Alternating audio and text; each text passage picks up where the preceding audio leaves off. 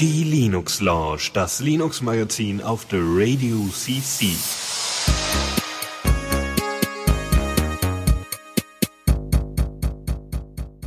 Ja, hallo. Äh, warte, warte, warte, ich hatte noch den, den Knopf nicht gedrückt. Ah, ich Was? bin ein bisschen überfordert. So, jetzt nochmal Hallo in der Ja. heute total verpeilt Edition. Ja, genau. Heute ist nämlich, heute hat gar nichts funktioniert. Eigentlich war abgeklärt, Philipp würde heute äh, mit mir zusammen die Sendung machen. Das hat nicht funktioniert. Dann hat sich Lukas netterweise, der übrigens auch hier ist, hallo Lukas, Hallo. äh, der äh, dann bereit erklärt, äh, mit mir Sendung zu machen und diese Themen vorzubereiten. Und dann hat jetzt kurz vorher sein Internet nicht funktioniert. So. Ich habe den Router neu gestartet. Woher soll man wissen, dass dann gar nichts mehr geht? dann äh, tötet Internet.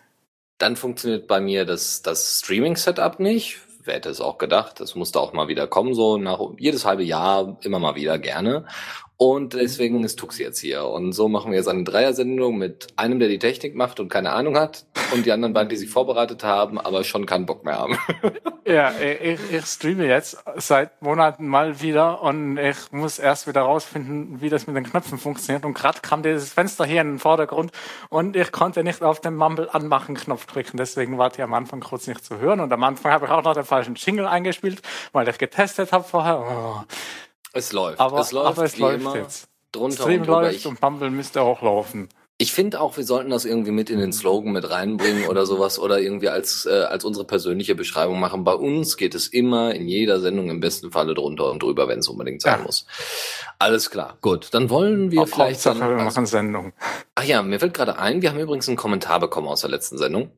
Ja. Was sehr schön ist vom Stefan. Äh, und zwar ging es äh, bei der letzten Sendung äh, mit dem Titel äh, Gummiboot ausgebotet, also bootet, also Gummiboot ausgebootet. Also der LL202. Ähm, danke für diese informative Sendung. Habe direkt OwnCloud auf meinem Raspberry Pi Version 1b von der bisherigen 7er Version aktualisiert und kann ohne Benchmarks einen echten Performance-Schub feststellen. Ein echtes Plus für den Namen Raspberry Pi. Wir hatten nämlich in der letzten Sendung darüber gesprochen, dass äh, OwnCloud 8.1 rausgekommen ist. Die haben ja vor allem irgendwie Security-Zeugs und eben vor allem viel Performance-Sachen verbessert. Und äh, schön, dass es da mal Feedback gibt. Ich habe auch schon geupdatet. Das hat zu ein, zwei Problemchen geführt. Aber es funktioniert jetzt alles wieder, so nach dem fünften Mal ausprobieren und updaten. Also die Up Update, das ständige Updaten unter der OwnCloud ist manchmal echt ein bisschen nervig gemacht. Das wird hoffentlich in Zukunft noch mal ein bisschen verbessert. Mal gucken. Gut. Das dazu. Ich glaube, wir können mit der ersten Rubrik fortfahren. Ja. Neues aus dem Repo. Da haben wir gleich was zum Kernel. Dann erzähl mal, Lukas. Äh, warte, ich brauche das Pad. So. da ist das Pad. Ja. Ja, ähm, Kernel 4.1 ist draußen. Vor einer Woche oder so. Ähm, ist jetzt irgendwie auch eine Woche delayed äh, gewesen, weil äh, Linus Torvalds im Urlaub war. Ähm, ja. Super, sonst äh, tolle Features. Unter anderem kann jetzt X4 äh, direkt verschlüsseln ohne irgendwelche weitere Software. Juhu. Ähm, allerdings halt keine komplette Dateisystemverschlüsselung, soweit ich das verstehe, aber einzelne Dateien und Ordner. Ähm, so dass man zum Beispiel sein Home sichern kann. Und das ist dann halt auch, man kann mehrere Schlüssel benutzen, so dass dann jeder Nutzer das selber machen kann. Mhm. Also das bedeutet dann im Endeffekt, irgendwann wird es dann Tools geben oder vielleicht haben wir das in Zukunft dann auch in Nautilus und Co. drin, dass der, also dass man darüber dann auch Sachen verschlüsseln kann? Oder wie, wie, also vor allem, wie steuere ich das an? Also normalerweise hat man ja externe Tools, die das machen. Äh, wie steuere ich denn hier so das ganze, die Hm. X4-Verschlüsselung irgendwie an? Das Gibt's- weiß ich leider nicht. Gibt es dann später ein How-To zu oder so? Naja, es ist halt irgendwie, da setzt du wahrscheinlich einen Dateisystem-Flag und so. Und dann passt das schon. Okay. Also es, ich vermute, es ist nicht schwer. Es ist auch noch performanter als Sachen wie dmcrypt oder eCrypt-FS. Mhm. Also es ist schon ziemlich gut. Also, also in der, in der, im Ablesen oder grundsätzlich im Verschlüsseln, Entschlüsseln? Insgesamt. Also wie, ah, sehr Also- schön. Äh, weißt, weißt du, ob es auch die Probleme von eCryptFS hat? Weil wir hatten äh, auf der Arbeit hatten wir Probleme mit den Leuten, die Ubuntu benutzen und da ist irgendwie fürs Home äh, standardmäßig äh, eCryptFS drin und wenn die dann äh, kompiliert haben und der Scala-Compiler da lange Dateinamen generiert, dann sagt irgendwann eCryptFS so, nö, der Dateiname ist Ähm, jetzt zu lang. Also es ist von denselben Entwicklern, aber ich vermute mal, dass es doch sehr anders ist, weil es halt direkt auf Dateisystemebene ist und äh, eCryptFS will ja über Dateisysteme hinweg Ja. verschlüsseln. Von daher denke ich mal, dass äh, das doch nochmal besser ist und weniger Probleme hat, hoffentlich. So, dann noch ein paar Treiber. Genau. Ähm, sagt euch NV-DIMS was? Also Nee. Das sind irgendwie, äh, das, das ist quasi hier Arbeitsspeicher oder ähm, halt RAM-Module. Allerdings können die ihren, ihren äh, auch ohne Strom den Inhalt speichern. Und Mhm. da, damit hast du halt quasi ein längerfristiges Speichermedium, äh, was noch schneller ist als SSDs. Also Oh, okay. RAM, RAM Klingt als so, als ob ich das haben müsste.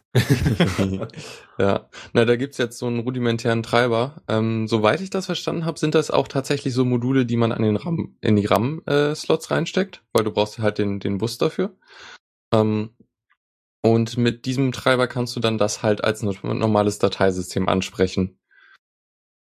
Wow. Das ist schon ziemlich cool. Ähm, das ist auch irgendwie erst kürzlich standardisiert worden. Also es dauert wahrscheinlich noch eine Weile, bis, bis es diese Module tatsächlich gibt. Aber damit äh, kann man dann schon ziemlich äh, schnell unterwegs sein. Ja, noch nicht mal einkaufbar, aber schon im Kernel. Sehr schön. Ja.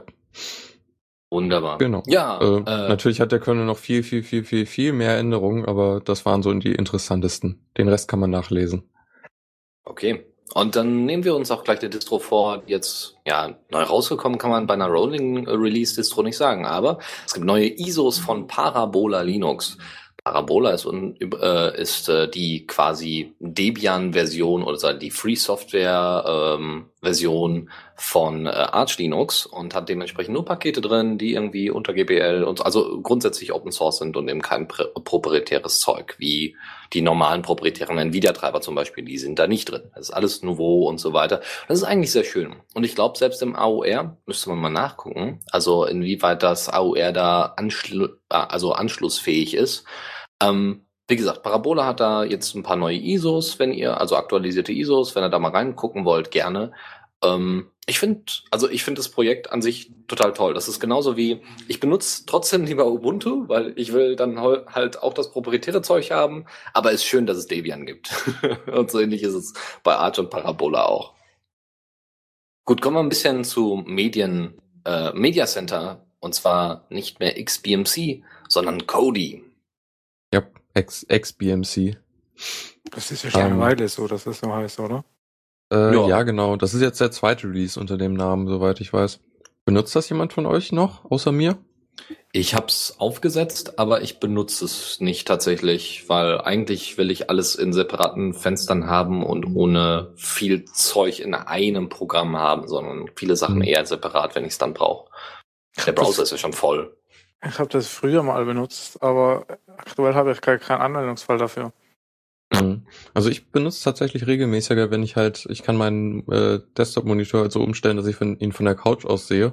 Und dann ist es echt praktisch, äh, ein, mal eben schnell irgendwelche Videos zu starten oder einfach einen YouTube-Link hinzusenden, den er dann wiedergibt und so. Das ist schon echt äh, schick so. Äh, genau. Ähm, die neue Version ist auf jeden Fall auch ganz gut. Ähm, sie haben, also erstmal hat es den Spitznamen Eisengard. Äh, sie sind ja immer so auf irgendwelche Film, äh, ich glaube, es sind immer Orte in, in, in Filmen oder äh, Serien oder Ja. ähm, Literatur. Ein, ein Name war äh, Gotham. Genau. Ja. Und diesmal haben sie sich äh, nach Eisengard begeben. also äh, hier ähm, Herr der Ringe. Genau. Und, Ja, und- sonst? äh, ja, und sonst gibt's jetzt endlich mal eine stabile Android-Version. Sie hatten das ja schon in der Beta-Phase ähm, und haben jetzt was Stabiles rausgebracht. Ich habe die mal ein bisschen getestet. Äh, Die läuft auf jeden Fall. Man kann damit Sachen wiedergeben. Um, das Interface ist noch nicht so ganz touch-optimiert, würde ich sagen. Es geht, aber halt noch, es ist nicht so super äh, responsive, würde ich sagen. Also man merkt, die Hm. Sachen sind für, für Mausgebrauch ausgelegt. Okay, Genau. also wirklich das normale äh, Das normale- Interface. Wow, Genau. okay, ja. Es, sieht, okay, es ist ein bisschen verwirrend und so, man kennt es ja irgendwie so gar nicht. ja. Aber ja, ist lustig. Hm. dann noch einen Player für Android. Ja. Sonst gibt's eine visuelle Kapitelauswahl, wahrscheinlich so für ja, irgendwelche Serien oder Filme, die mehr äh, geteilt sind in Kapitel. Und eine adaptive, adaptive Suchfunktion, die, glaube ich, so funktioniert, dass du halt, du kannst ja auch jetzt schon so vorspringen und zurückspringen, eine gewisse Sekundenanzahl. Und dabei äh, erhöht sich die Sprunglänge bei jedem Sprung Mhm. sodass du dann mit der Zeit immer weiter durchkommst. Klar, also dass du erstmal dann irgendwie, äh, okay, jetzt habe ich diese Szene gefunden, so ungefähr, und dann willst du nur ganz leicht vor, also machst du nur ein bisschen, aber wenn du dann irgendwie bis in die Mitte des, des Filmes reingehen möchtest, äh, äh, macht er erst ganz kleine Schritte und dann ganz große. Genau. Hm, okay. Ja, warum nicht? Macht, macht ja auch Sinn, weil äh, ich spule öfters mal irgendwie äh, aufgenommene TV-Sendungen vor oder so und da ist dann immer gleich 16-fache Geschwindigkeit und dann ein bisschen Mhm. über den Punkt hinaus. Das ist manchmal ein Also- bisschen nervig. Ich glaube, das hatte ich schon mal erzählt, aber ich persönlich finde Spulen inzwischen sehr nervig im Vergleich Mhm. zu einfach springen. Ähm, Ja. Weil dann, das ist einfach viel exakter und äh, du musst nicht nochmal aktiv eingreifen, um es zu stoppen. So, das benutze ich halt sowohl bei, bei, äh, äh, bei Cody als auch im hier SM-Player zum Beispiel. Der kann das auch sehr schön. Und ich glaube, der VLC kann das inzwischen auch, aber äh, ich habe die Standard-Shortcuts davon noch nicht gefunden. Hm. Okay. Ja, hat sich also irgendwie ein bisschen unspektakulär jetzt mal abgesehen von der Android-Version. Ne? Also hätte jetzt hätte ja jetzt sonst was reinkommen können, aber es ist auch Ja. Stabil und läuft und ist gutes Stück Software. Wird Ja. oft und gerne benutzt. Es crasht nicht mehr ganz so oft wie die früheren Ja. Versionen. Das ist witzig, weil ich sehe immer den Crash-Log. Also die Crash-Logs werden, glaube ich, im Home gespeichert. Und dann sieht, guckt man irgendwann rein und sieht da so irgendwie 10 äh, XBMC-Crash-Logs. Obwohl es man gar nicht mitgekriegt hat, dass es überhaupt gecrashed ist. Das ist gut, wenn Software crasht und man merkt es nicht. okay. Gut, dann würde ich sagen, gehen wir zur nächsten Rubrik. Äh, ja. Newsflash. So, und diesmal geht's wieder, also diesmal geht's um Hardware und zwar, wie sich denn da so bestimmte Entwickler zu verhalten. Erzähl mal, Lukas. Äh, warte, warte, ich bin wieder. Der Chat hat mich abgelenkt, sorry. äh, genau, ähm, es ist nämlich anscheinend so, oder also seit Anfang des Jahres scheint es wohl einen größeren Streit in der Arduino äh, Com Community zu geben, genauer, also dass die Projektgründer äh, haben sich zerstritten. Und es Uh. gibt jetzt einmal die äh, Arduino LLC ähm, und die Arduino SRL. Also zwei Firmen, glaube ich, die halt, wo halt jeweils teilweise Entwickler drin sind vom, vom ursprünglichen Gründungsteam. Und äh, ja, da ist ein ziemlicher Streit, der auch teilweise im Gericht geführt wird. Ähm, also sie streiten sich halt jetzt gerade nach der Trennung primär um, äh, um halt so die Namensrechte und so. Was irgendwie, also Teil in, in Europa hat die eine das irgendwie teilweise und in den USA die andere. Das ist alles sehr, sehr schlimm. Naja, ähm, der Grund ist wohl, dass sie irgendwie im Februar äh, halt einen Streit hatten darum, so wie das Projekt weitergeht. Ähm, und da speziell halt, äh, wo es gefertigt wird. Also ich vermute mal, ob man das in China fertigt oder woanders. Ähm, und äh, ob ja, ob das Arduino-Projekt jetzt ein einfacher Han An Anbieter für offene Entwicklungsumgebungen sind, also dass die das halt als Non-Profit machen, so soweit ich das sehe. Also halt, äh, naja, keinen Profit damit machen wollen und so. Oder halt Hardware-Verkäufer sind. So, und Hm. das ist so irgendwie die Grundlage des Streits und das ist ziemlich eskaliert. Leider. Kann man nicht beides, kann man nicht beides machen? Ich meine, äh, Mozilla hat das ja auch, also auch wenn sie kein Ja. Hardware-Verkäufer sind, aber Mozilla hat ja unter, äh, unter Beweis gestellt, dass das durchaus geht, auch wenn es nicht immer so super funktioniert.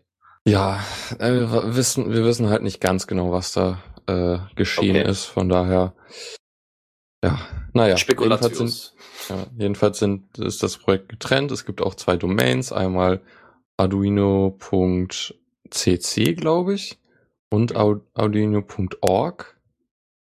Meine ich jedenfalls. Ich finde die URLs gerade nicht.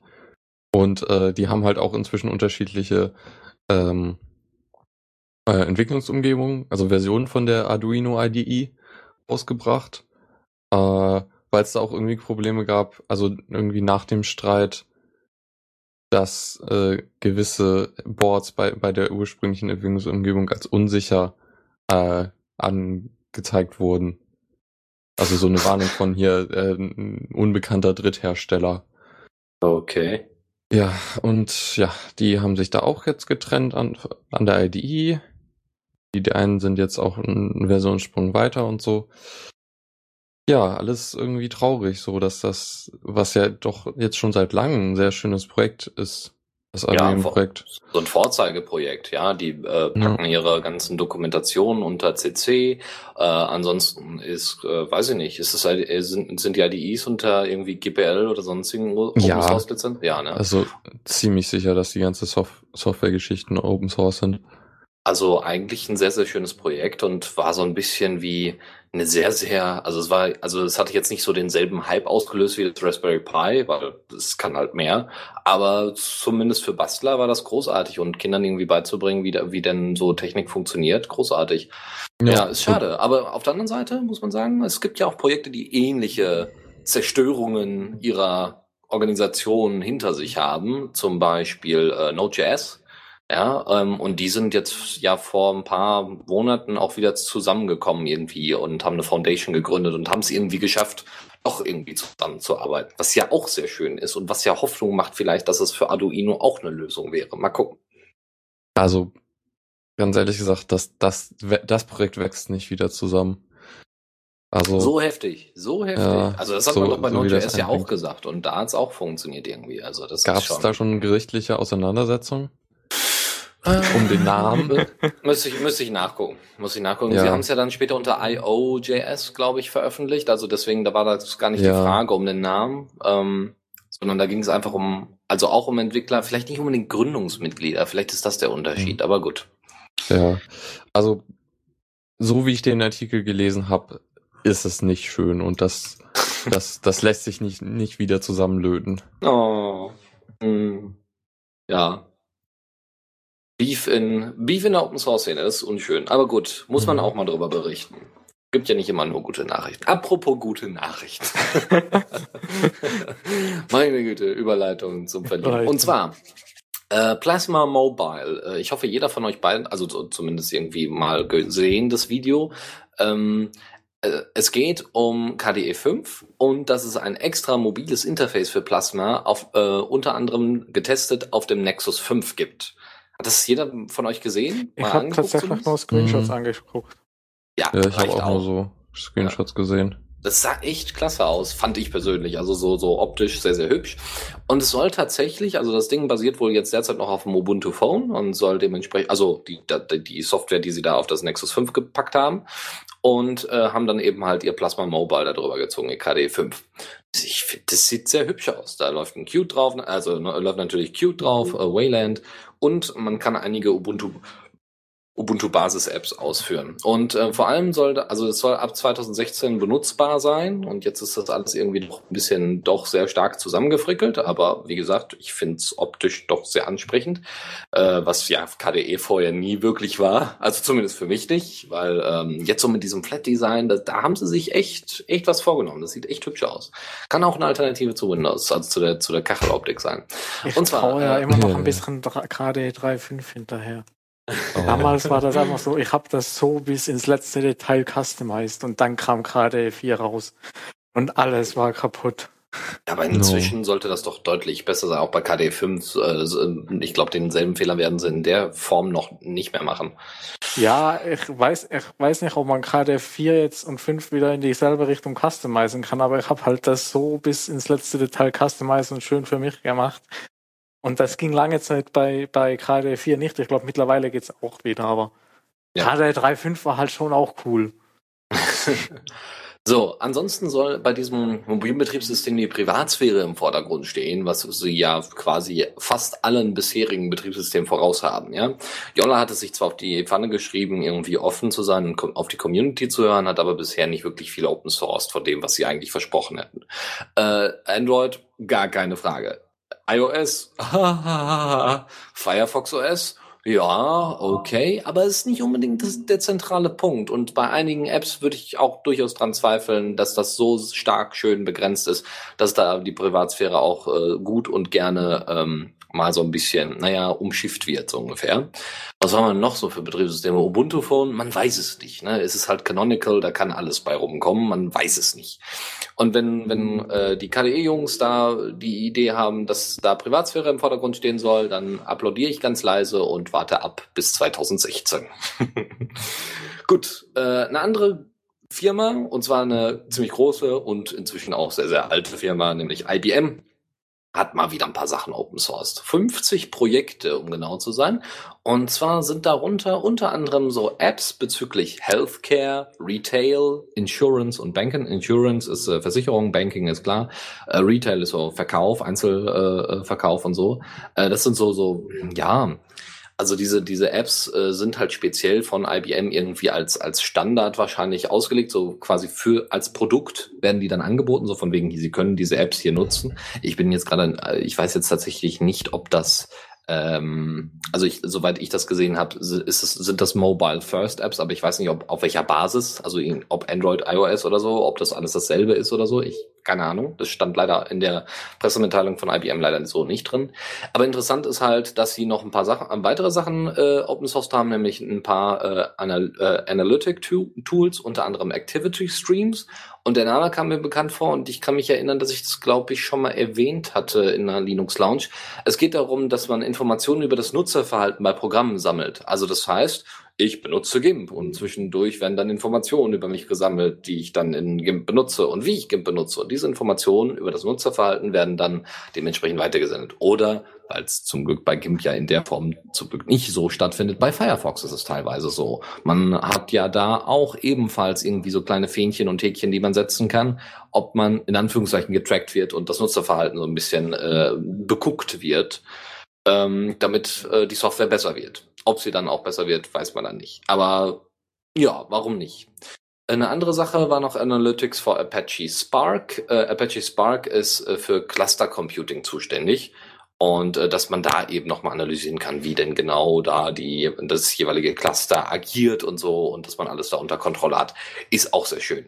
Sind jetzt nicht unbedingt Sachen, die man sich jetzt täglich reintun würde und täglich benutzen würde, aber in speziellen Bereichen wird es sicherlich nicht ganz uninteressant aufgenommen werden. Und wie gesagt, das waren jetzt nur ein paar Sachen, die wir genannt haben. 50 Projekte insgesamt ist natürlich erstens eine schöne Zahl und zweitens, ja, auch da würde ich leise applaudieren an IBM, dass sie das so machen. Es ist sehr schön, ja. Hätte man sich vielleicht vor 10, 20 Jahren, also vor, vor 10 Jahren wahrscheinlich so nicht gedacht. Gut, kommen wir. Ich bin damit durch. Uh, noch irgendwie Kommentare hm. zu Open Source? Nicht direkt. Finde find ich super. Ja, hm. ist unterstützenswert. Uh, los geht's, Zockerecke. Zockerecke. Ja, ich weiß, man soll den Titel der Kategorie nicht sagen. Vor allem, weil der Jingle auch nur aus dem Titel besteht. Genau. Größtenteils. Ja. Die ist etwas voller geworden. Ja, ja, ich habe da mal so ein, zwei Sachen ergänzt. Ähm, ja. Ähm, eins meiner Lieblingsspiele. Genau, sag doch, erklär doch mal kurz, was KOTOR ist. Was, also ich soll erklären, was KOTOR ist. Nein, ja, ich, ich Old Republic. Es ist ein großartiges Spiel. Damals von BioWare, äh, weiß ich nicht, Ende der 90er oder was, äh, produziert worden ist ein äh, Role-Playing-Game, ist ein RPG. Und ihr spielt, naja, ein, jemand, ein, ein, eine Person, die nicht mehr weiß, wer sie ist, im Star Wars-Universum, 6000 Jahre vor den Geschehnissen, vor den Filmen, also vor den ersten Filmen, 6000 Jahre davor, das heißt, da Sith und Jedi sich noch richtig, da haben die sich gegenseitig auf der Mappe, Mappe gekloppt und so weiter. Da gab es auch noch dementsprechende Planeten, wo Sith und, und Jedis ausgebildet worden sind. Ah, ganz großartig. Und so, und zu der Zeit quasi im Star Wars Mittelalter spielt Knights of the Old Republic und davon der zweite Teil ja. Genau, ist? den gibt's jetzt für Linux. Äh, zehn, zehn, nach, zehn Jahre nach Release des äh, zweiten Teils. Großartig. Ja, da, da, da haben sie tatsächlich nochmal, äh, also äh, vor allem, also das, das hat wurde von einer äh, Portierungsfirma namens äh, Aspire, äh, Aspire gemacht. Ja. Hm? Die kennt man, die machen ja einige Portierungen. Ähm, Mithilfe von von hier äh, LucasArts und ähm, Disney. So, also irgendwie, ich glaube, die waren dran beteiligt. Ich bin mir da jetzt nicht ganz sicher, wie wie die dran beteiligt werden, aber die hatten jeden, jedenfalls für Hilfe von diesen Firmen. Ähm, ja. Genau. Äh, sie haben jetzt Linux und macOS Support eingebaut und äh, höhere Auflösung. Also so 4K und 5K Auflösung, was schon ordentlich viel ist. Ähm, und ich meine, auf so einer hohen Auflösung mit so, mit, naja, verhältnismäßig schlechten Text Texturen und so. Naja, aber es, es hat jetzt auch Breitbild-Support, äh, was doch ganz wichtig ist, wenn man das heute spielen will. Ich habe, glaube ich, mhm. Knights of the Old Republic 1 mal ein bisschen angespielt. Und das hat keinen Support für Breitbild. Das ist ein bisschen komisch. Ist also, inzwischen auch auf Linux portiert worden, eins? Nein, nee, ich glaube nicht. Nee. Hm, schade. Also wenn, wenn eins portiert ist, dann hole ich mir auch zwei dann irgendwie im Bundle oder sowas. Mhm. Also sobald sie eins portiert haben, bin ich voll dabei, weil ich habe es jetzt, glaube ich, 15 Mal mindestens versucht, äh, Knights of the Old Republic, den ersten Teil, auf meinen Rechner mit Wine und so weiter zu installieren. Das funktioniert nicht. Ein anderes Projekt, mhm. was versucht, das umzusetzen, ist äh, Xorios hatten wir auch mal eine Zockerecke. Da geht es darum, dass die Engine, die BioWare damals verwendet hat, äh, quasi Open Source, eine Open Source Implementation davon gibt. Da gab es jetzt auch vor kurzem irgendwie die Version 0.2. Da kann man vielleicht mal reingucken, aber das sieht alles immer noch nicht so ganz sauber aus und deswegen so eine Portierung ist manchmal ganz schön. Jo, genau. Ähm, ja, zu hoffen, dass sie das auch machen. Aber dass die Controller unterstützt werden, finde ich total genial. Ja, weil, ähm, also genau. Ja. Sie haben jetzt auch ganz viele neue Controller äh, unterstützt, äh, werden vom Spiel unterstützt, unter anderem der Xbox 360 Controller und PS3 und PS4 Controller.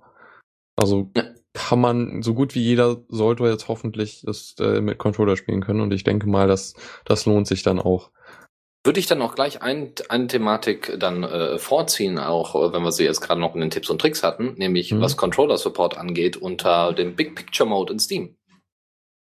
Genau. Hast du das mal verwendet? Ja, ich habe es tatsächlich, äh, also den Big Picture Mode habe ich benutzt und auch ähm, dieses Tool, also in, im Big Picture Mode gibt es ein Tool, um Controller zu konfigurieren. Ähm, und damit lässt sich halt, dieser Tipp bezieht sich also auf einen Xbox 360 Controller. Ähm, und damit lässt sich halt eine Config anlegen, so dass man äh, mit mehr Spielen den Controller benutzen kann. Also sie, das Beispiel ist irgendwie Portal 1 und äh, Team Fortress 2 und so und ein paar andere Valve-Spiele funktionieren halt irgendwie erst nachdem man das macht. Also ich habe das, ich habe hier so ein, so ein, so ein uh, Wireless-Modul vom, vom Xbox-Controller. Ich finde ja den Controller echt, also es ist großartig, der passt wunderbar in die Hand, das ist ganz, ganz toll, das macht richtig Spaß damit zu spielen. Ähm, so, und deswegen, und weil ich jetzt die letzte Zeit, äh, die meiste Zeit irgendwie auf der Xbox sonst immer auch gezockt habe, war für mich die Umstellung auf die Tastatur immer so ein bisschen, und Tastatur und Maus so ein bisschen, hm, ja, irgendwie, also zumindest für manche Spiele, wo ich mir gedacht habe, na ja, so grob motorisch darf man hier dann doch gerne mal sein. Und ich muss sagen, ich habe jetzt äh, tatsächlich auch vor kurzem den Big Picture Mode überhaupt erst in Anführungszeichen dafür entdeckt, dass der dieses diesen Supporter anbietet mhm. und habe dann einfach mal äh, ausprobiert. Es funktioniert grandios. Sanctum 2 habe ich damit gespielt. Ganz, Ja. ganz großartig. War sowas von buff, dass es so mit allem drum und dran wunderbar funktionierte. Ganz, ganz toll. Ja. Äh, besser, als wenn man alles selber dann einstellt. Aber wäre natürlich schön, wenn es irgendwann mal, also es gibt ja einige Tools, die das anbieten, Xbox DRV zum Beispiel und ähm, Q Joystick oder Joypad oder so ist nochmal so ein Programm, womit man quasi äh, da, äh, für jedes einzelne Spiel Profile anlegen kann, wie der Ja. Controller reagiert. Das ist Also- aber ein Riesenaufwand. Ja, das Ding ist halt, wenn das vom Spiel unterstützt wird unterwegs, äh, der Controller, dann ist alles super. Ähm, Ja. Beziehungsweise es gibt noch die Möglichkeit, dass die die, äh, äh, die Unterstützung von Controller, Controller verschlammt haben bei der Portierung von Windows oder so. Ähm, Mhm. Dann funktionieren manche Tasten nicht und so. Äh, da habe ich aber auch die Erfahrung gemacht, dass man den Entwickler einfach anschreiben kann und die fixen das dann auch ganz gut. Ähm, ja, und wenn es halt gar nicht unterstützt wird, dann oder halt irgendwelche anderen Probleme gibt, dann muss man sich halt behelfen und da irgendwie ein Profil anlegen. Genau. Das Es ist dann ein bisschen aufwendiger leider. Es fehlen mir jetzt irgendwie noch so ein, zwei, drei Spiele, wo ich schon so denke, oh, da wäre schon geil, wenn es da jetzt noch Controller-Support gibt. Also in Interstellar Marines zum Beispiel ist ein Shooter, äh, wo jetzt die meisten Leute sagen würden, du weißt, also da würde ich noch mal gerne mit Maus und so weiter agieren. Aber Mhm. Interstellar Marines ist vom Stil her einfach ein bisschen langsamer und nicht so flippig wie manch anderer, äh, wie manch anderes Game, so Counter-Strike und so.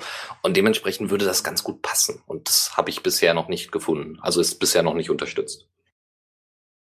Ja, das, das ist aber auch auf keiner Plattform unterstützt, so wie ich das sehe. Mhm. Deswegen Ja. hoffe ich mal, dass es vielleicht irgendwann kommt. Ja. Okay, das dazu. Äh, wir haben einen Blogbeitrag äh, zu der Thematik äh, noch verlinkt, wie man das macht. Und ansonsten einfach gerne den Big, Big Picture Mode nutzen. Es ist ganz, ganz großartig und funktioniert sehr, sehr gut. Wie gesagt, nicht bei allen Spielen. Kommen wir zu ein paar anderen Spielen. Und zwar Terraria für Linux ist veröffentlicht, also kommt, also damals äh, am, am 24. Juli ist es veröffentlicht worden, als Beta. Äh, Terraria ist so ein bisschen so ein 2D-Minecraft. Ja, ihr könnt, ähm, ihr habt wirklich so Worms-mäßig, habt ihr halt so eine 2D-Ansicht und grabt euch dann irgendwie nach unten und äh, findet dann Zeugs und es ist natürlich ein bisschen ausgefeilter in manchen Bereichen als Minecraft und ähm, ihr habt dann auch noch die, Ver die Möglichkeit natürlich auch einen Mehrspielermodus zu haben, könnt dann Waren austauschen und so ein Scheiß, also ganz großartig und das gibt's jetzt halt auch für Linux erstmal in der Beta-Version und ist jetzt glaube ich auch eine Open Beta, soweit ich das richtig mitbekommen habe. Das heißt, äh, ihr könnt alle erstmal testen, könnt dann dementsprechende Re Reviews schreiben und Bugfixes einbringen oder zumindest Bug-Reports reinbringen und dann freut sich der Entwickler und äh, sicherlich einige andere Spieler auch, wenn die dann gefixt werden.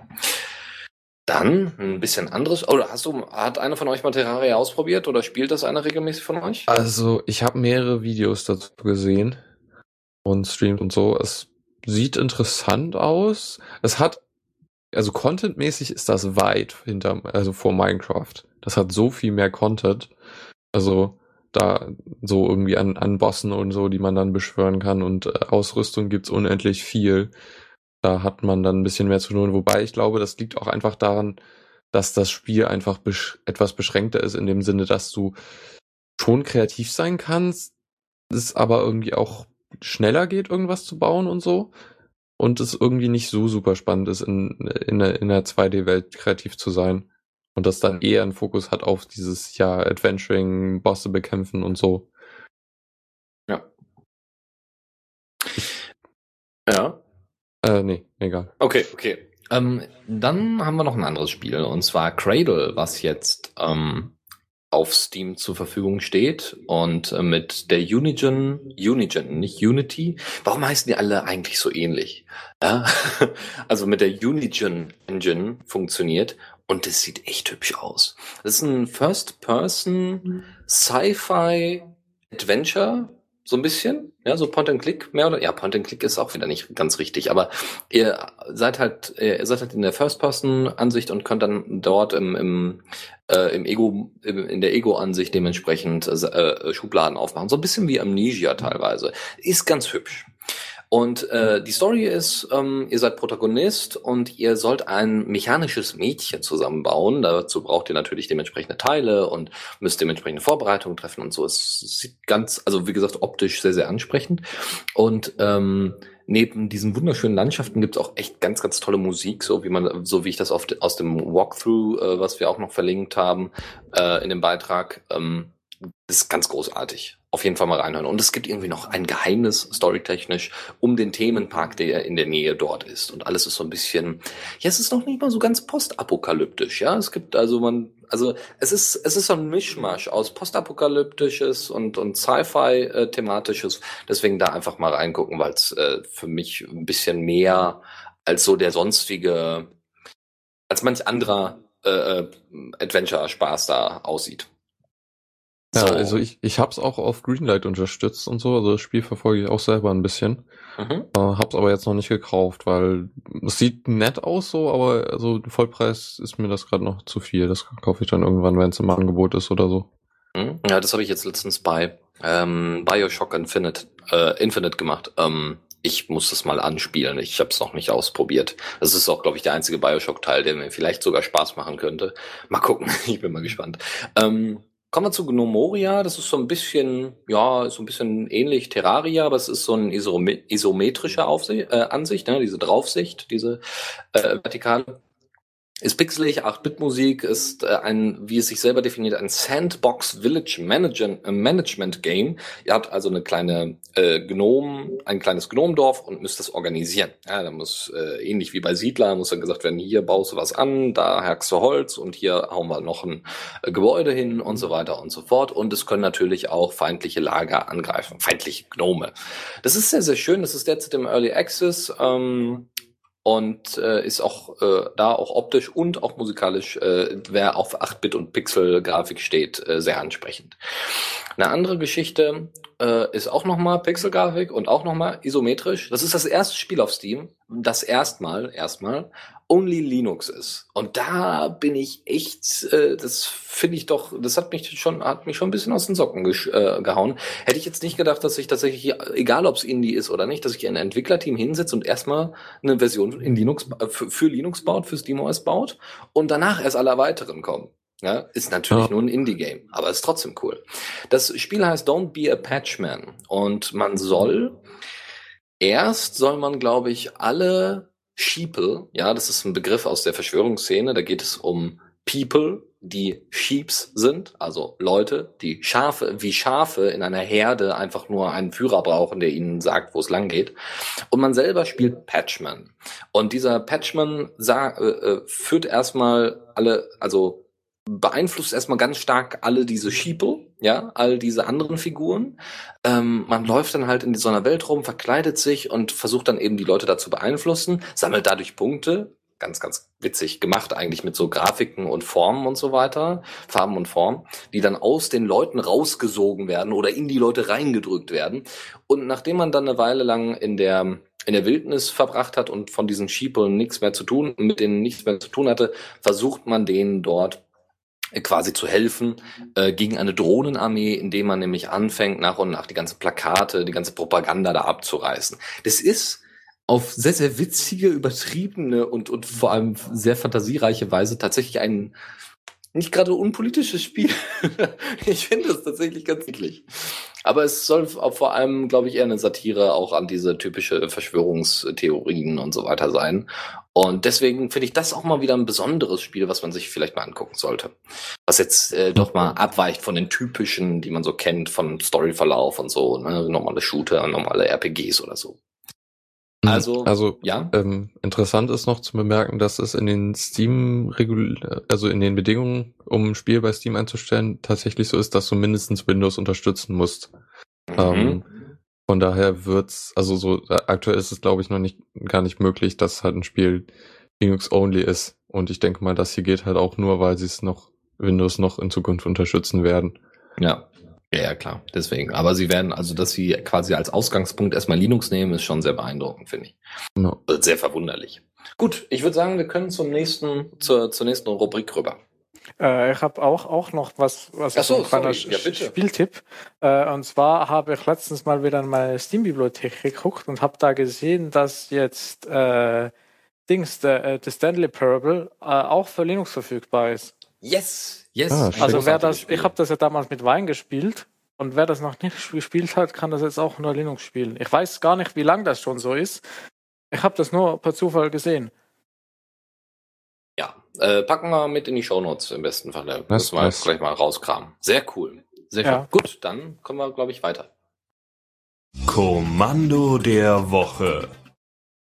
Ähm, da haben wir eine Kleinigkeit. Das, das Tool nennt sich Krill und ist ein RSS-Feedreader, äh, der auch eine Twitter-Integration hat. GPL3 und so, ganz toll. Ist in Python geschrieben und zeigt halt alle Beiträge, die man in den Feeds hat, als Stream an.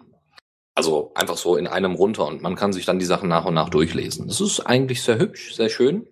Äh, also ist ein Command-Line-Interface-Tool und ähm, ist sehr einfach zu bedienen, was ja jetzt für ein Command, also für ein CLI-Tool nicht normal ist.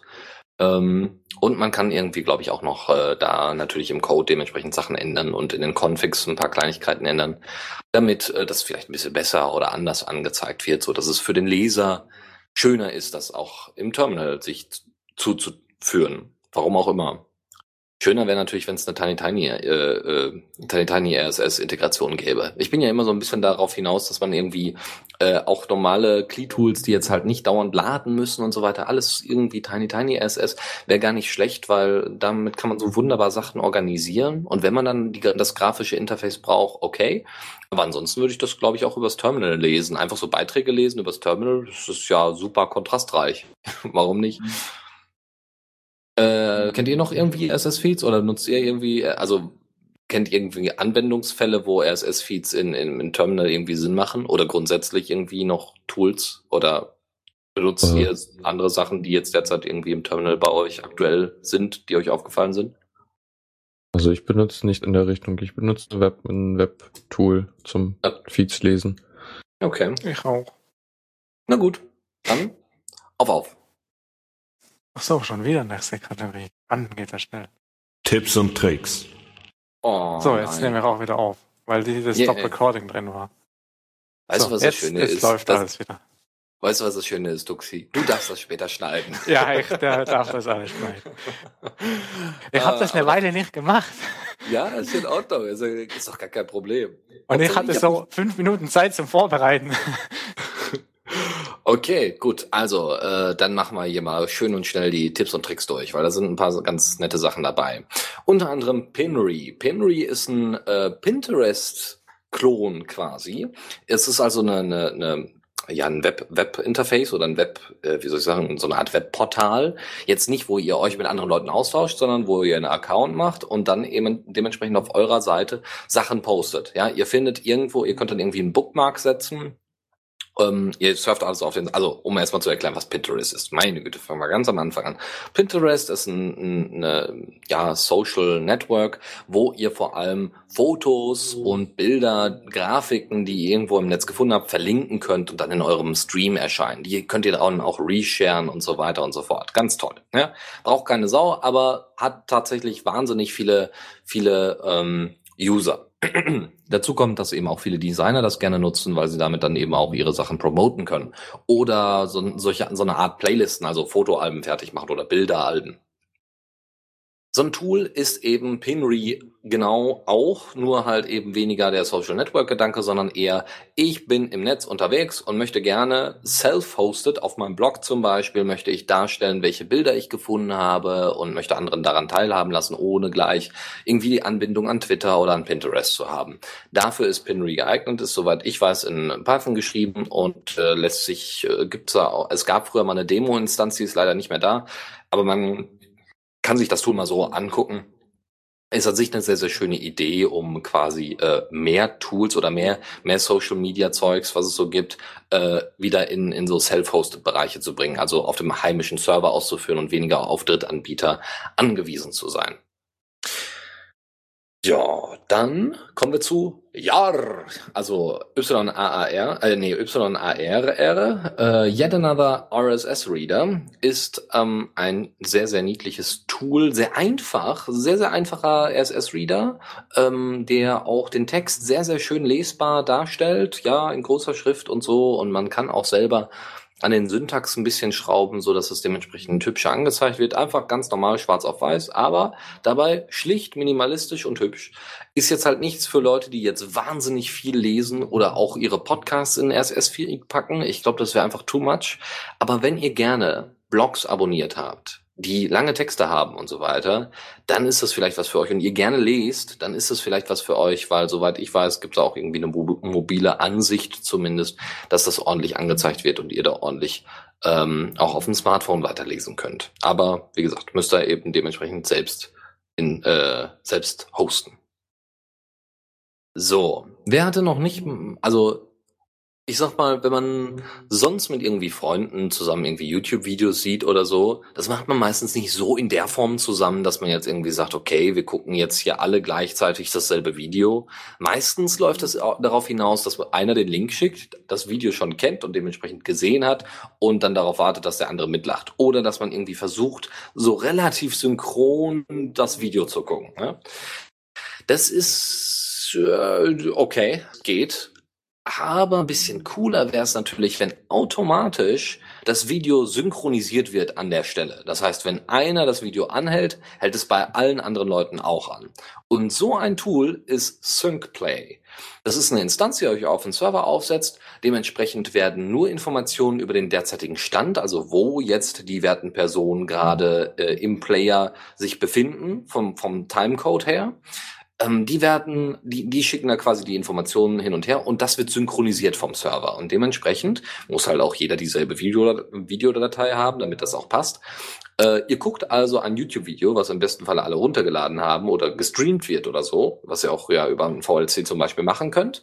Sitzt zu dritt im Mumble, wollt euch darüber unterhalten, weil das Video geht anderthalb Stunden oder was auch immer, ja, und ihr wollt zwischendurch Pause machen, wollt darüber diskutieren oder was auch immer, ähm, oder wollt einfach das gegenseitige Lachen hören, damit es so ein bisschen Kinoatmosphäre habt, hat ähm, dann verknüpft ihr euch über diesen SyncPlay-Server und ich bin mir gerade nicht sicher, ob das über noch ein weiteres Plugin gemacht wird. Das müsste ich nochmal nachgucken.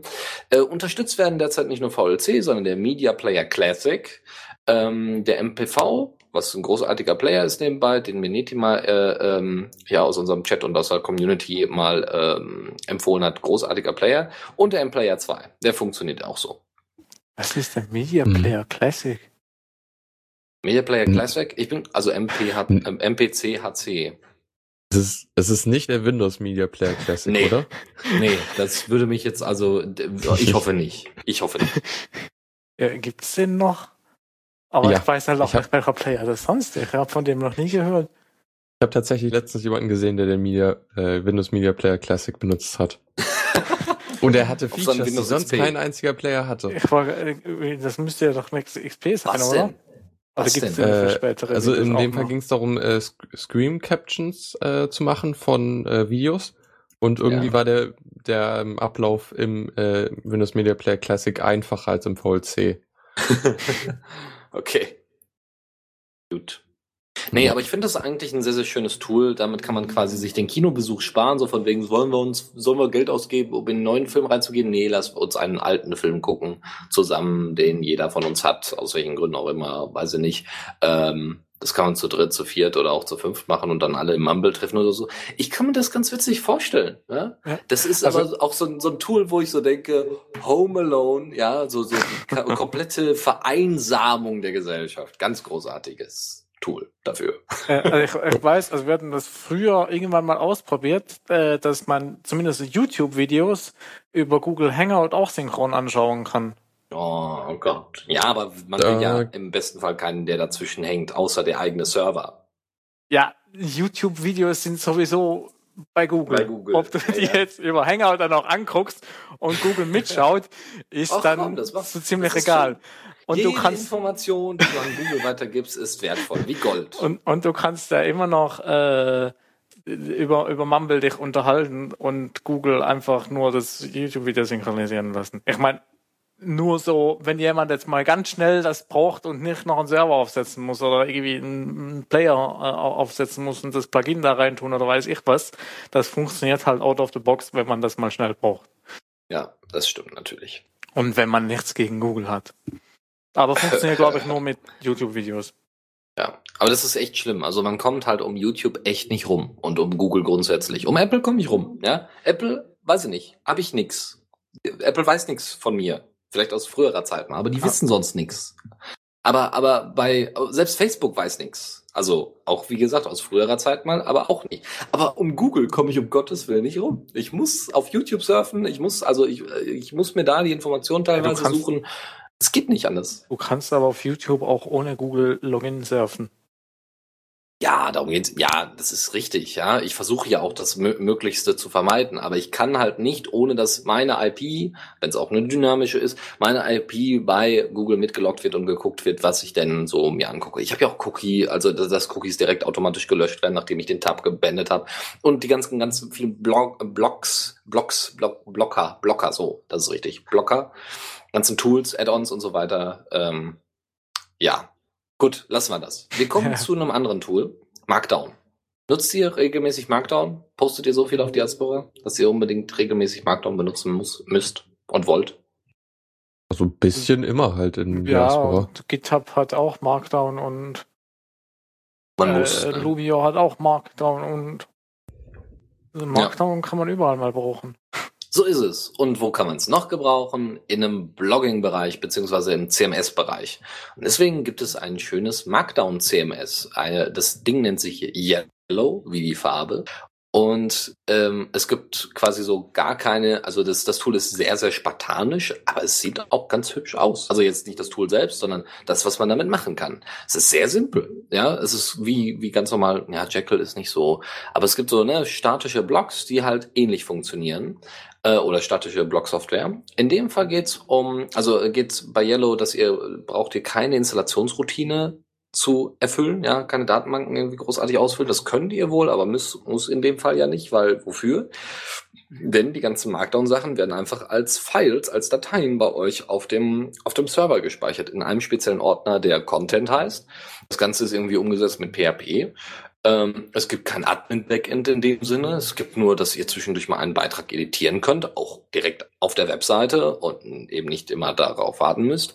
Ähm, es gibt kein im Hintergrund arbeitendes Framework großartig, äh, wenige Konfigurationsmöglichkeiten, aber ausreichende wohl. Und ansonsten designt man das ein bisschen hübsch und gut ist.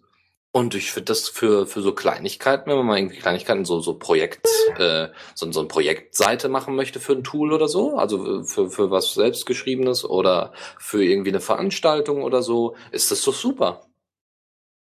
Weil Markdown kann jeder. Halt sehr minimalistisch. Ja. Wenn man halt mehr Features braucht oder so, dann ist es halt doof. Ja, ja, richtig. Dafür ist es ja halt auch nicht ausgelegt, ne? Sondern Jekyll ist ja auch nicht dafür ausgelegt, dass jetzt da unfassbar viele Features drin sind. Nun, kommen wir jetzt noch zu den letzten Link-Tipps, die wir noch haben. Erstens gibt es einen kleinen äh, Blogbeitrag über eine eigene Distribution, die man anlegen möchte. Da gibt's äh, Tools wie Systemback oder DistroShare, die das möglich machen, Shell-Script. Und distroshare.com ist zum Beispiel ein eine Website, wo mehrere unterschiedliche Distros, die man selber anlegen kann, also jetzt nicht so in Form von und auch nicht in der Größe von Debian oder oder Ubuntu oder so, sondern wo es einfach darum geht, dass ihr sehr angepasste Distributionen habt. Zum Beispiel für die Schule, ja, dass ihr da, da muss immer LibreOffice dabei sein oder dies oder jenes, wo einfach die Einarbeitung oder das Ändern des Betriebssystems länger braucht. Da könnt ihr mal reingucken, einfach, dass die Tools von euch vorge, also die, die ihr installiert habt, die Programme einfach vordefiniert sind. Ja, ich will nicht Empathy, ich will Pidgin und so, solche Sachen. Da könnt ihr euch mal ein bisschen schlauer machen, das ist sehr schön. Vom eTrick, äh, von etrick.de und äh, beim weiteren Linktipp von mdosh.de ist äh, Runalyze. Das ist ein webbasiertes Lauftagebuch, was aber nicht nur zum Laufen verwendet werden kann, was ganz gut ist, sondern auch zum Mountainbikefahren, Schwimmen und Handeltraining und so. Es äh, ist quasi so Self-Tracking, nur halt ohne dauernd ein Device mit sich zu schleppen. Und es ist auch noch selbst hostbar natürlich, ja, sonst würden wir es hier kaum vorstellen. Das ist echt cool, weil so Portale vorstellen ist ja langweilig. Ja, wenn wir jetzt sagen, hier, guck mal, da. Also, das kann man selber aufsetzen. Sieht jetzt, naja, okay aus, braucht man aber nicht unbedingt. Also vom Aussehen her. Aber es okay. Man kann das, man, man hat wenigstens einen Überblick. Man, also man kann aber neben, äh, äh, neben dem, dass man einfach nur Sachen sammelt, kann man auch noch, also wie, wann man läuft, wie viel man läuft, äh, wo lang und so weiter, äh, kann man auch noch Belastungswerte vergleichen. Da macht man also bestimmte Berechnungen, wie stark wurde ich jetzt bei dem und dem Bereich belastet. Das wird errechnet äh, in, mit den Daten, die ich halt vorgebe. Ja, ich habe so und so lange für die und die Strecke gebraucht und äh, so und so und so viel Höhenmeter überbrückt und so weiter. Und da wird, äh, da wird raus der Be Belastungswert errechnet. Und den, der gibt an, im Vergleich zu anderen, also dass man dann jeden Tag quasi oder jedes Mal, wenn man laufen war, einen Belastungswert hat, der gibt quasi an, wie fit man gerade ist. Ja, wie stark musste ich mich belasten? Oder, oder bin ich jetzt gerade richtig fit? Ja, brauchte mich gar nicht so stark belasten, sondern das ging von alleine. Dann äh, kann man das darüber definieren, was ziemlich cool ist. Es gibt noch eine, eine Importmöglichkeit vom Garmin Forerunner. Und ähm, die Entwickler bezeichnen dann Runalyze zwar als Open Source Software, haben aber leider noch keine konkrete Lizenz gewählt, obwohl sie schon in der 2.1er Version sind. Deswegen, das auch im GitHub immer noch als offener offener Bug. Ich äh, äh, hoffe mal, dass das so bald wie möglich nachgereicht wird. Aber es liegt halt schön im GitHub und jeder kann sich selber aufsetzen, wenn er Bock hat. Das ist sehr schön. So, zwei Link-Tipps noch, und zwar einmal das botwiki.org. Dort gibt's, ähm, da äh, verlinken wir den Source Code auf GitHub. Dort wird halt aufgelistet, wie man Bots anlegt für Jabber, für IRC und so weiter. Gibt so richtig schöne Anleitungen für jegliche Art von Bots, die man so machen kann. Und ein weiterer Link-Tipp ist äh, Micromatrix, also My-Matrix. Äh, das ist eine Alternative zu MyBlock bzw. Microblock und Microblock Origin oder NoScript. Ja, so die typischen Tools, die man so hat. Ich habe das jetzt mal vorhin installiert und ich muss sagen, es gefällt mir sehr gut. Ja, es blockt halt nicht alles, sondern ich kann direkt bestimmte Sachen festlegen, die geblockt werden sollen. Also zum Beispiel Plugins, Skripte, äh, XHR, Frames, äh, Cookies und so weiter. Das kann ich alles ich kann sogar Bilder und CSS hier aus und anmachen. Das ist echt cool für jede einzelne Domain, die auf einer einzelnen Webseite sogar angezeigt wird. Also das heißt, ich gehe auf der Webseite, zum Beispiel auf The Radio CC, dort haben wir vielleicht, ich bin mir da noch nicht mal sicher, irgendwo ein Google-Link drin oder sowas. Und dann wird halt gesagt, ja, hier gibt es Integration vom YouTube-Video oder so. Äh, wollen Sie das wirklich aktiviert haben oder nicht? Und dann kannst du das alles dementsprechend flecken. Ja, ich möchte das gerne aktiviert haben, aber keine Cookies oder was auch immer. Ja, oder das CSS davon soll nicht angezeigt werden. Ganz cool und relativ einfach zu bedienen, finde ich. Also für so ein Tool, was so viele Möglichkeiten hat. Und es soll wohl sehr, sehr schlank sein. Also sehr, sehr performance-orientiert und gut. Okay, das war's damit. Ich glaube, wir sind durch. nicht, nicht nur mit der Sendung. Ja. Boah. Noch, noch ein paar abschließende Worte. Ich dachte, wir sind durch. Ja, weiß nicht. Vielleicht gibt's doch was, was ihr ja, mit auf den Weg geben wollt. Startet niemals den Router neu. ja. Updatet niemals Arch Linux. Ähm, was äh, fatal wäre, wenn es so wäre. Nein, ich habe ich hab letztens einen anderen, ich habe heute einen anderen Fehler gemacht. Ich habe mein komplettes Aufnahmearchiv von all meinen Aufnahmen, die ich habe. Deswegen werde ich mich gleich nochmal hinsetzen und gucken, ob ich das nicht recovern kann. Aber das ich, die Aussichten sind, sind schlecht aus. Mit AirSync, AirSync mache ich dauernd äh, Up Backups und so weiter. Und äh, ich mache aber unter, von unterschiedlichen Ordnern mache ich unterschiedlich in unterschiedlicher Weise Backups. Einige Sachen kopiere ich komplett und lösche dann die äh, Source-Dateien und bei manchen mache ich das nicht. Naja, und dann habe ich einmal falsche Option gesetzt in einem, in einem Ordner, wo ich das festlegen wollte mit AirSync. Und das war der Ordner mit den Aufnahmen und dementsprechend sind alle meine Aufnahmen, die ich gemacht habe, so die ganze Geschichte von Podcast und allem drum und dran, alles weg. das Einzige, was es jetzt Deswegen noch gibt. Deswegen geht Check nicht mehr? Nein, nein, nein, nein. Aber das, das war deswegen, also deswegen ging heute, glaube ich, auch noch mitunter alles runter und drüber. Also das, das hat heute alles perfekt gepasst, ja. Heute so richtig Pechtag. ja, gut. Also, passt auf, was ihr bei AirSync für Optionen setzt und dass nicht alles gelöscht wird. Und äh, ansonsten wünsche ich euch noch einen schönen Abend. Und äh, natürlich äh, danke an Tuxi für Stream und danke an Lukas für, Ja. fürs Mitmoderieren und Vorbereiten. Ne- Neti hat gerade noch so ein bisschen Breaking News. Äh, er schreibt, dass FFM FFmpeg Maintainer geht, um die LibAV-Jungs vielleicht zurück ins, äh, in, in, in die Community zu kriegen. Weil da ist er auch so irgendwie aufgesplittete Community. Ja, Stimmt. Das, ja, das hatte ich Nur auch das hat er mitbekommen. ja irgendwie vorher damit genau. Aufsplittung. Gut. Vielleicht gibt's wieder eine schöne Vereinigung. Ja, wie bei Node.js und IO.js. Oder beim GCC-Compiler, war ja auch so. Ja, es ist vor allem ein bisschen mühsam, weil die einen Projekte auf das eine setzen und die andere auf das andere setzen und, und man nicht beides installieren kann. Mhm. Alles klar. Dann bis zum nächsten Mal, würde ich sagen. Ja, soll ich jetzt den Jingle noch spielen? Jetzt da, ausnahmsweise darfst du jetzt den Wir Jingle haben ja noch keinen anderen Schlussjingle, oder? Nee, immer noch nicht. Wenn leider. ja, hätte ich den nicht, weil ich der neu wäre. Genau. Aber dann, dann spiele ich jetzt den anderen Schengel. Ja, tschüss. Dann Bis tschüss. In zwei Wochen. tschüss.